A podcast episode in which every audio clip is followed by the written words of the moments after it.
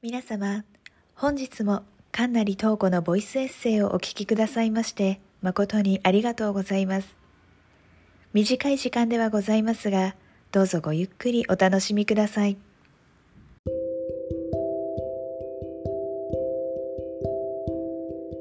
皆さんこんばんは。神成東子です。私は中国語を学ぶ中で中国文学にも興味が出始めていまして、最近入門書を読んでいるんですね。皆さんは中国の古典文学漢詩と聞くとどんなことを思い浮かべますか？学生の頃やったなと思い出す方も多いのではないでしょうか。今回は有名な詩人徒歩の作品を読んで私が感じたことについてお話しさせていただきたいと思います。それではお聞きください。万物は戦争下にあり1300年ほど前に書かれた古典文学が現代も生きた詩として読まれるというのはつまり人類の生きる世界の情景はこの美しい詩の形とともにその時代に完成されてしまったのかもしれない。中国語を学ぶ中で中国文学にも興味が出始めている。そこで最近中国文学の入門書を読んでおりその中で徒歩の詩に触れた。徒歩と聞けば大体の人はああなんか聞いたことあるなと思うのではないだろうか。中国文学に対して全くのど素人の私でもその名は耳にしたことがある。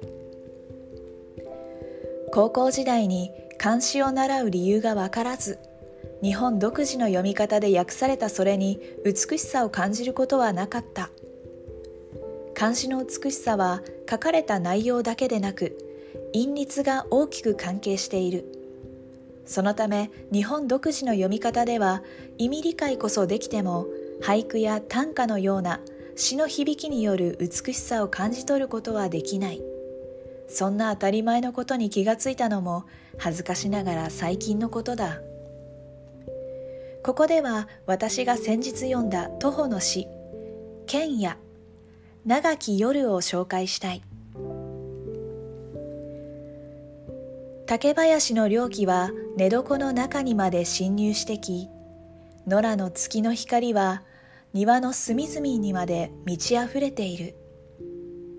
竹の外に重なっていく露はやがて雫となって流れ落ち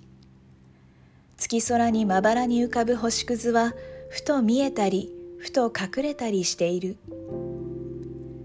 物陰を飛ぶ蛍は我が身の周りだけをそっと照らし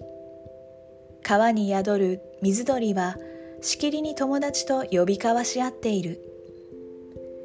私は思う。これらのものすべては戦争という不幸な状態の中にあるということを私は清らかな夜の更けてゆくのをただ手をつかねて悲しむばかりである。この詩は目の前にある美しい夜の風景を描写しながらもその現実として存在する景色のすべては絶えぬ戦争下にあるものだとしている。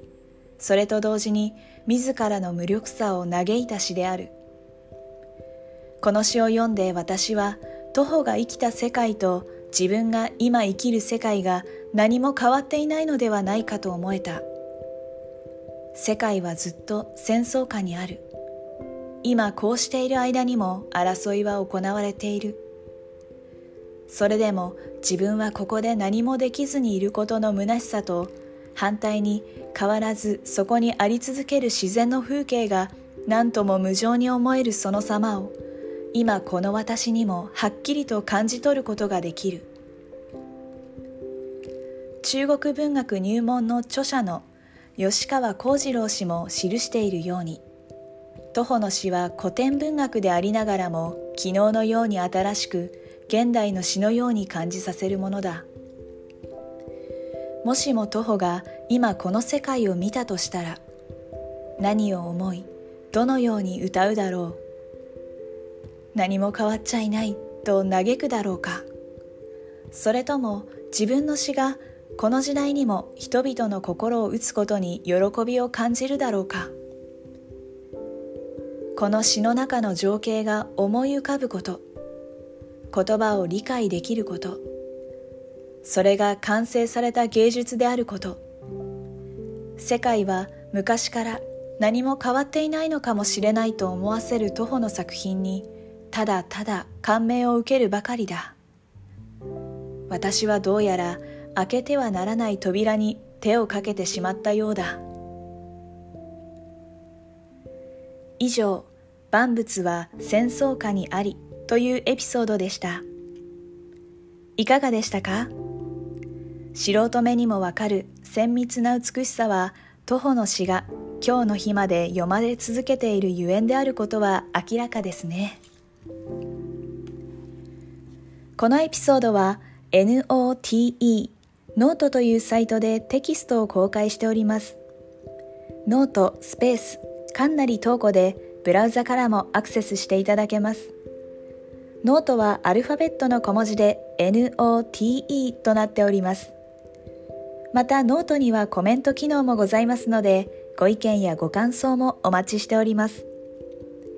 なお、クラブハウスではエピソードのこぼれ話やテーマに沿った話題をお楽しみいただけるルームを開設しております。ルーム名はかんなりとうこのブリーフィングルームです。皆様ぜひお気軽にご参加ください。それでは本日はこの辺で。皆様また次回この番組でお会いしましょう。